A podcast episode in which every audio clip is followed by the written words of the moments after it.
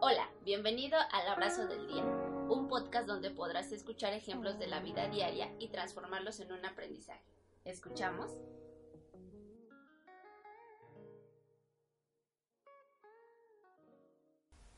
El día de hoy tenemos una invitada a nuestro podcast. Ella es muchas cosas. Entre ellas es sanadora y canalizadora de ángeles. Y el canal para recibir los mensajes de todo lo que se publica en el Instagram arroba el abrazo de un ángel.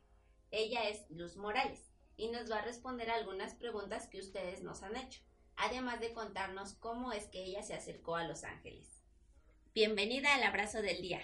¿Cómo estás? Bien, gracias. ¿Cómo te acercaste al mundo de Los Ángeles? Pues mm, yo como a los 33 años tuve un problema de identidad, creo que todos hemos pasado por él. Em, me quedé sin trabajo, eh, para mí el trabajo siempre había sido lo más importante y el quedarme sin trabajo eh, acompañado de una crisis existencial en la que yo no sabía para qué había nacido, cuál era mi propósito, Em, fueron meses como de mucha confusión y dentro de esa confusión en un mensaje encontré un curso que se llamaba Tu Abundancia. Básicamente te acercaba a Los Ángeles y en mí nació una imperiosa necesidad de ir a ese curso. Yo antes me consideraba pobre o carente y el costo de ese curso era algo extralimitante para mí. Yo decía, no lo puedo pagar, es mucho, es mucho, pero era más el deseo de asistir a ese curso. Y eso pasó a las 8 de la mañana, a las 10 lo estaba pagando y desde que pagué ese curso y desde que fui a ese curso no me he despegado de Los Ángeles para nada. Y ya que fuiste al curso y que aprendí, bueno, aprendiste y algo, ¿dudaste de seguir en ese camino? Sí, es muy normal. Eh, que dudes. Estamos demasiado acostumbrados a la educación que nos han puesto, a dudar de todo, a hacer preguntas, etcétera. Y cuando tienes que acercarte más a lo que es tu intuición o tu sensibilidad, es cuando más dudas. Dudas si, si lo estás, si, si te están dando señales, o si es tu cabeza, o si te estás volviendo loco. La verdad es que debes de confiar muchísimo y eso es un trabajo diario, diario, diario. Inclusive yo ya después de tantos años de ser canalizadora y de tratar eh, de hacer sanaciones y de ver milagros pasar, todavía sigo dudando. Entonces eso es diario y yo creo que eh, lo esencial es que a pesar de que dudes, acepta las dudas, pero continúa con tu camino, sigue confiando. Acepta, si estoy dudando o es un momento de debilidad sin embargo, seguiré confiando y continuaré adelante. ¿Las dudas han sido lo más difícil de seguir este mundo espiritual o qué ha sido lo que tú consideras? La inseguridad es uno de los baches más importantes, la inseguridad o las dudas de, de, saber si son señales que vienen del cielo o si es tu cabeza que te está engañando. Ese es un punto muy importante. Pero creo que lo más difícil es eh, la inseguridad en ti mismo. Eh, saber si, si tú tienes las capacidades para hacerlo, o si por qué Dios te eligió a ti, o por qué estás pasando por ese tipo de cosas. Yo creo que lo más difícil de superar es la inseguridad propia. Y es trabajar mucho, es observarte mucho en quién eres, en qué es lo que haces, si lo estás haciendo porque quieres o, o fueron costumbres o hábitos que te, que te inculcaron de niña o porque así lo hace tu familia. Es lo más difícil irte descubriendo a ti mismo y darte cuenta que mucho de lo que tú eres no eres tú, sino es una influencia externa. Y quitar esa influencia externa y encontrar tu propia seguridad, eso sí es difícil, pero no es imposible. Nosotros, ¿cómo podemos saber qué son los ángeles o Dios o el amor infinito que nos está respondiendo? Hay dos bueno, la primera clave es que cualquier mensaje que venga de Los Ángeles siempre te va a dejar en paz. Así sea la peor noticia o lo peor que puedas pasar, cuando tú sabes que viene de, del cielo, sientes una paz inmediata. Eso pasa, de hecho a mí, a mí misma me ha pasado.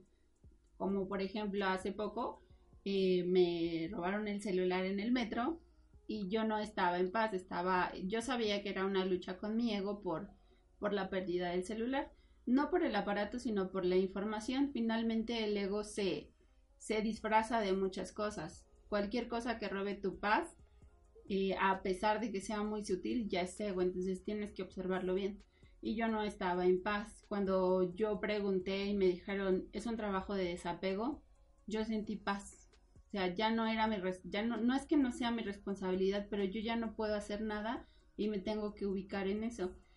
Y, fue muy claro cuando me dijeron, es un trabajo de desapego, para que tú te des cuenta cuán sutil puede ser el ego.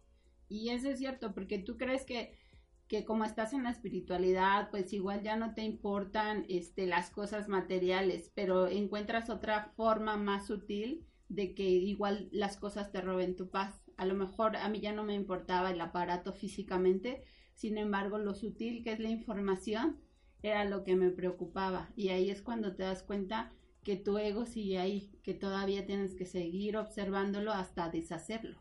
¿Y cómo deshacemos el ego? El ego es una... Primero tienes que definir qué es el ego. El ego es una pseudo personalidad que nosotros creamos. Podemos tener el ego de ser una hija, de ser una madre, de ser la mejor productora o la mejor conductora o la mejor canalizadora o a lo mejor no la mejor sino solo un puesto. Y cuando ese puesto se ve atacado por ejemplo que no seas la madre perfecta o que tu hijo prefiera a alguien más o que le diga mamá a otra persona y tú te sientes amenazada ya está atacando a tu ego. No te está atacando a ti porque finalmente tú vas a saber que siempre eres la madre de ese niño y que no importa lo que pase, pues jamás va a dejar de ser tu hijo. Sin embargo, cuando tu hijo de alguna forma se siente más identificado con alguien, tú como madre sientes ese miedo, me está, me está atacando. Ese es un ego. Entonces, lo que tienes que hacer es observarlo y darte cuenta a quién está atacando, a la personalidad o a ti. Entonces, la personalidad es la que tenemos que ir deshaciendo hasta que nos demos cuenta de lo que realmente somos. Nosotros somos luz infinita y esa luz infinita jamás ha estado en peligro ni no, y pasa lo que pase nunca va a estar. Yo creo que eso lo sabemos todos, que inclusive aunque muramos, vamos a estar bien. Pero en este mundo nos preocupamos mucho por todo, por, por la economía, por la pareja, por la salud, por lo que sea. Entonces eh, hay que trabajar mucho en la seguridad propia. Bueno, y punto que ya caímos en la trampa de luego, ¿cómo salimos de eso? Primero tienes que tranquilizarte, ver, em, salirte de la situación em, como si estuvieras en una, en una situación y tú fueras un tercero. Te tienes que salir y ver objetivamente qué es lo que está pasando. ¿Son hechos o es mi mente? Generalmente, y es así, casi seguro que siempre va a ser tu mente. Tu mente siempre te está enganchando y te está engañando y te está diciendo el peor escenario y no nada más uno, te puede dar 50 escenarios horribles de lo que te está pasando, pero si tú te sales de la situación y pones los hechos tal cuales son, te vas a dar cuenta que ni es tan ni es tan grave como tú lo piensas y hay muchas soluciones. Lo hay gente que creerá en los ángeles o en Dios y se pondrá en sus manos, pero habrá gente que no.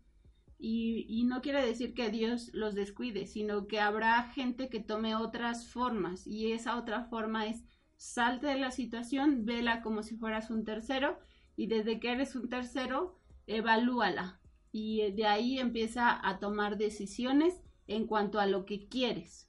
No veas los caminos desastrosos que tu mente te está diciendo.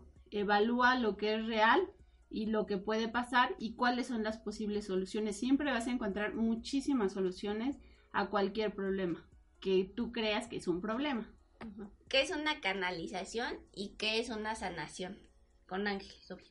Una canalización es que tus ángeles están en contacto contigo o hablan contigo directamente. Es una sesión de preguntas y respuestas.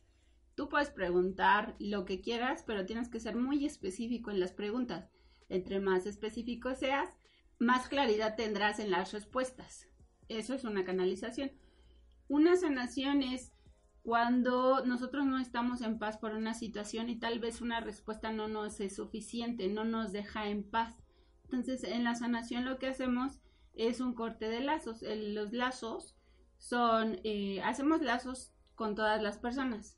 Hay dos tipos de lazos. Uno son los lazos amorosos que tienes con todas las personas a las que amas, tu mamá, tu mamá, tu papá, tus hermanos, tu novio, tu pareja, tus hijos.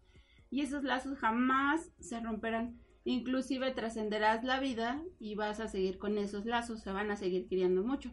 Pero hay lazos tóxicos que creamos con las personas que si alguien te miró feo o te criticó, ya tú, tú tienes sentimientos o rencores por esa persona inclusive hasta el que se metió en el tráfico, el que te gritó, el que te empujó, eso crea lazos tóxicos y esos lazos tóxicos son los que se tienen que romper en la sanación. ¿Para qué? Para que tú estés en paz y cualquier cosa que pase ya no te afecte. Oh. Esto aún no se acaba. No se pierdan nuestro siguiente podcast que sale la siguiente semana donde vamos a poder escuchar más respuestas y mensajes angelicales para ustedes que nos están escuchando. Muchas gracias. Si tienes alguna duda, comentario o sugerencia, nos puedes escribir a El Abrazo de un Ángel en Instagram, donde también podrás encontrar distintos mensajes para aplicar en tu día, o enviarnos un correo a abrazodeldía.gmail.com. Gracias por escuchar.